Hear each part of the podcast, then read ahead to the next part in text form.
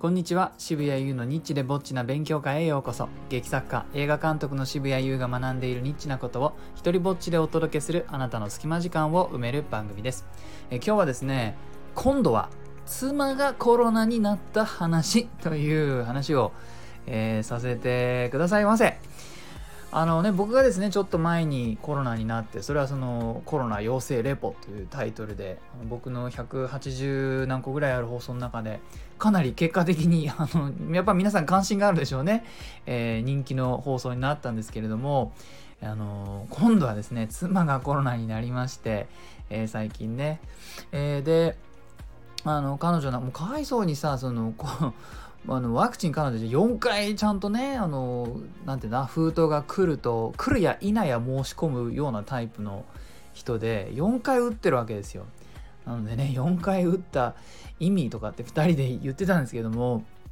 でね僕がその移したというわけではなくてですねというのもその僕の実家の状況とかあるいはちょっと新居の準備とかいろんな事情が重なってですね今あのまあ昔ねちょっとだいぶ前の時代ですけど今通い婚なんですね。なので週に23日一緒に、えー、過ごしてるんですけれども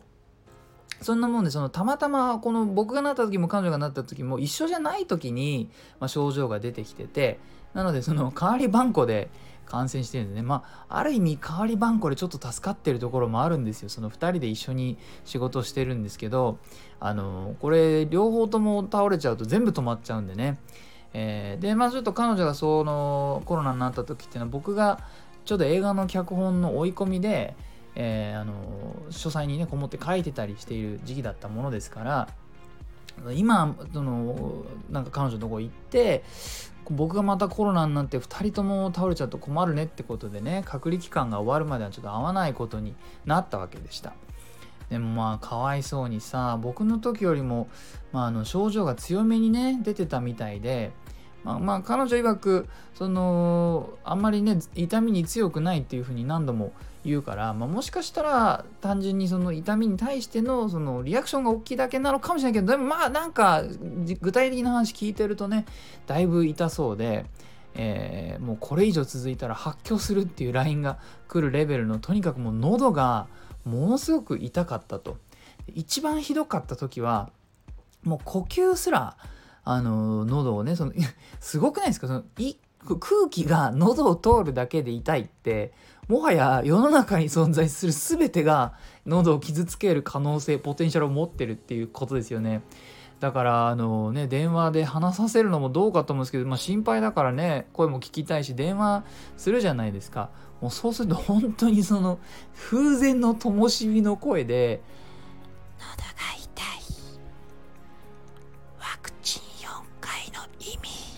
とかっていう風にこう その今まさになんかちょっとこううちわで一回パタってこう仰ぎ仰ごうもんならなんかその飛んでいってしまいそうなね、えー、そんな感じであれ？あの妻ってティッシュでできてたっけ？みたいな感じのもう存在自体が薄くなってしまっててでまあかわいそうにすごい不安だったみたいであの特に僕がねあの何て言うのかな聞いたわけでもなかったんですけどもそのもう義理の母の携帯番号と実家の電話番号をね送ってきたわけです。まあ、それはねこれいいアイディアでしたよね。その何かあった時にやっぱこう連絡取れたりとかで今まで僕もねその持ってなかったわけでだからこれは、まあ、もらうのもちょっと、まあ、ある意味いいタイミングでねなんでこれもらったわけです。であのコロナになるとそのうまく、まあ、うまくというかちゃんと申請すれば食料をね国なのかな？東京都なのかな？送ってもらえるっていう仕組みが、まあ、ありまして、えー、で僕も近くにいないしで妻のご両親はその、まあ、比較的近くにいるんですけれども、まあ、こ高齢なのと、まあ、基礎疾患がね結構重くて、ね、あの急な重症化とか相当なことがない限りちょっと妻のいるところに行くのもちょっとねっていうことでそれでこの食料をこう送ってくれるという支援を申し込んだわけです。であの届いたものの画像をですね妻が送ってくれたんですけど何ていうかそのこれ僕がでもちょっとツッコミどころが多くてちょっと話したいことの一つなんですよこれが。あ僕がアメリカに留学してた頃だったら喜んだかもしれない。もうその日本食を数ヶ月見てなくてもうなんか日本語で何か書いてあるだけでもああなんか涙出そうみたいな 状況だったら喜んだかもしれない。いやほんいやありがたいんですよ。その食事ねあのでかもう体もさだるいしでなんか買いに行くとかできないからありがたいんですけどこの送られてきた物資のな支援物資の中はですねやたらとカレーが入ってるわけです。でそのカレーってのはあのスパイスでできてますよね。あのだから喉が痛いっていう人に送るものとして果たしてどうなのかというこれあらゆるねあらゆる今そのこうレトルト食とかいろいろその長い期間持つ食べ物のあのバリエーションっていうのは非常にいろいろと発達している中であのやたらとカレーが多い。これどうなんだと。しかもその別にコロナ感染した人の中でたまに喉が痛い人がいるとかじゃないじゃないですか。もうニュースでも何でも言ってるようにオミクロンのオミクロン株の主な症状は熱と喉の痛みと。これ言ってる。これずーっと言ってます。それ っていう状況なのに送られてくる食料がですね、えーまあ、いくつか読み上げるとですねこの、えー銀座カリー、えーそれからですねえーカレー飯。ここら辺が結構たくさんああのあって。おいおいおいおいおいと。であの極めつけはですねカップラーメンがこれまたなんか4つも5つも入っててで全部同じなんですよ。このスゴ麺っていうのが入っててね。でキャッチフレーズ聞いてください皆さん。え濃厚な甘みとそこまでいい。濃厚な甘みとえ唐辛子の辛み。いやだから喉が痛いっつってんのよ。での蓋にね。蓋にそのまたこれつあの妻がさその蓋の画像を送ってくれたんだけどもその蓋にそのラーメンの写真をそのラーメン実際に作った時のイメージ写真みたいなのよくほらラカップラーメンの蓋にさあの写真が写ってるじゃないですか。真上から撮ったようなですね。でそのラーメンの写真があって、えーそうですねスープが真っ赤。真っ赤っか。あの唐辛子の辛みですねこれが。キャッチフレーズ濃厚な甘みと唐辛子の辛みがもうね真っ赤っかのが映ってんのだからオミクロン株の主な症状がですね熱と喉の痛み痛いっつってんだって。そこに これをどうしろって言うんだみたいなのが届いてあのまあ2人でね話し合った結果これはコロナになったことのない男性が自分の好みで選んでんじゃねっていう風にね ななんか向いてない人が担当になってんじゃないかなこれ選ぶのって。で飲み物もねあのまあ、アクエリアスとか入ってんだけどなぜかですねあのレッドブルが6本ぐらい入ってるこのレッドブル？これあの療養に飲む飲み物じゃないでしょこれ。これあのあの明日までに何かやらなきゃいけない締め切りがあって、ね、徹夜しなきゃいけないから体にぶち込むぞっていう時のあのかえって眠れなくなるやつですね。あの寝なきゃいけない寝てなるべく早く治さなきゃいけない人に送るものかしかも6本もっていうのも入ってたりあの決して喉にもね優しくはないんじゃないかと、えーまあそんなね2人でこの セレクションにいろいろと突っ込みながらいやありがたいんですけどね。ありがたいんですけど、まあ、もしかしてセレクションに改善の余地があるんじゃないかなという、えーでねあの、まあ、ちょっとさらに出来事があって、えー喉のねあの痛みが良くなってくるとこの咳が結構出てきて夜もねほとんどこう眠れないレベルになってしまったんですね妻がね。でちょうどその翌日ぐらいに連絡がつかなくなったんですよ。でお昼近くだったんですね。あの11時半ぐらいに LINE してで2時間かそこら返信があのないんです。で妻はそんなにね朝が強くなくてすげえ早起きとかじゃないだけれどもまあななんか相当なことがない限りこれぐらいの時間には全然起きててあのでたまにね携帯を見ないこともあるけれどもそれにしてはちょっと長めに返事が来ないから、うん、でその前の日電話した時大丈夫そうだったけど、まあね、しょっちゅうニュースでは急な重症化の話とかも、まあ、ちらほらあるじゃないですか。だからこう、まあ心配になってきてで心配って、ね、なんとなくこうこう雪だるまがこうさなんか雪の山から転げ落ちていくと最初はちっちゃいんだけどもだんだん大きくなってあの、ね、加速してスピード速くなるみたいなあるじゃないですか。不安ってなんかそんな感じで大きくなるなっていうのをこの時感じたんですけど3時間経っても既読がつかないんですよ。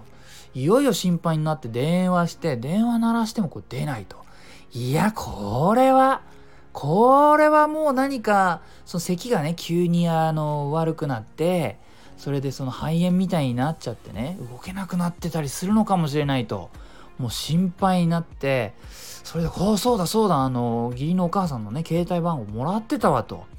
と思ってあのそれにこうもう初めてねその義理のお母さんに電話するかなんかそれはそれでちょっと別の緊張感とその妻の安否に対する不安とこう二重の感情を抱えながらこう電話するわけですよ。そしたらあの何回かなってあのそしたらなんか死にそうなおばあさんが出てくるんですね。はいもしもしっていう感じで出てきてもうもうこんもう不安だしあのこすごい混乱するわけですね。あれ？と俺は今確か妻のお母さんに電話してるけど誰？と思って。でももうそれで必死にメイクセンスしようとするわけですね。人間なんとかこの情報とあ の状況とつなげようとする。だからえっ、ー、とうんこれはもしかしてなんか俺の知らないうちにこう義理のお母さんもななんかの病気になってるのかコロナがうつって重症化してとかでもだったら電話出るかなとかいやもしかしてこれはもはやそのえっ、ー、と義理のお母さんの携帯に出た妻がもうもうねその呼吸がひどくてそういう声になってんじゃないかとかもう明らかに耳に聞こえている声はおばあさんの声なのにその頭でこう理屈を作ろうとするんですね非常に興味深い脳すっごい猛スピードでこの 目の前今耳の中で起きてることを説明しようとするわけです。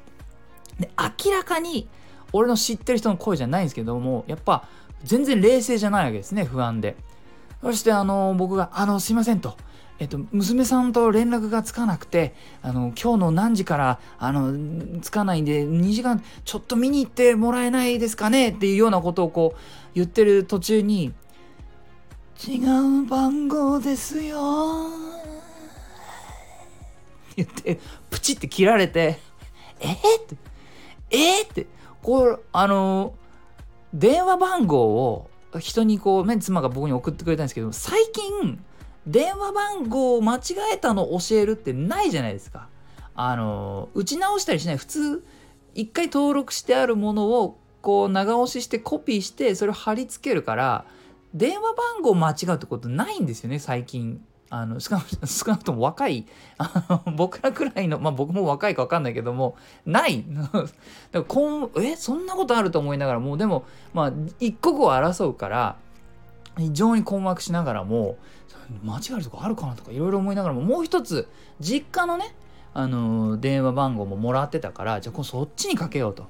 えー、したその瞬間にあの妻のね LINE のとこに既読がついたんです。ああよかったと。おおおわよかったと思ってあのまあそもう分かんないけどとにかく今度じゃあ妻にもう一回電話したらつながって「今起きた」とかって言ってさ もうあの午後の3時とかさ「今起きたどうしようこんなに寝たの初めて」とかって言ってあのまあねそのいろいろ振り返れば伏線はあったんです。その咳で夜も寝れないっていうのをこうね23日過ごしててちょっとずつしか寝れてなかったからあのこう不眠が溜まっててようやく咳が少し落ち着いてきたからまあガツンと寝れたわけなんですけどもまあその間にこう僕がえらい空回りをしててでまああの起きたばっかりの妻に俺のそのパニックの話を説明してね下なんかケタケタ笑ってましたけどもあのそれで電話番号がおめえよと大事な電話番号が間違っててさって言ってそれえー、って言ってそしたらなんか実際打ち込んだらしいんですよねコピペじゃなくてね。するそんなことって言ってももう熱で朦朧としててとかって言ってねあのそうだったらしいんですけども。でその時にあのちなみに実家の番号も今かけるとこだったんだけどあのこれも間違ってたら困ると思って。そんなことね。さすがにさないじゃないですか。ね2つとも間違ってるとかないけれども。一応さ念のため確認しようと思って。こう実家の番号これで合ってるっていうふうに言ったら違うよ。って言われて、いや違うよって、違うよって、あなたが教えてくれた番号ですよと思いながらもう、それも間違ってたんですよ。いや、なんか何もなかったから、あの、良かったけれども、あります？そんなこと。この、この状況で何かあったら大変だからって送る電話番号を2つとも間違ってるってなかなかなくないですか？えーなんていうねあのさすごくさその頭のいいね切れる女性なのにねやっぱり人間弱るといろいろとバグるなっていうことがね、えー分かった。というお話でございました。えっ、と、いいなと思ったらハートマークをタップしたりフォローしてください。Twitter もやってるのでよかったらそちらもチェックしてください。えーこのスタイフでも自由に使える日本初の一人芝居コレクション、モノローグ集穴、そして第2弾の狭間は Amazon で好評発売中です。僕のオンラインショップ渋々屋でも取り取り扱っています、えー詳細は概要欄をチェックしてください。どちらも許可とか上演料はいりません。では、渋谷優でした。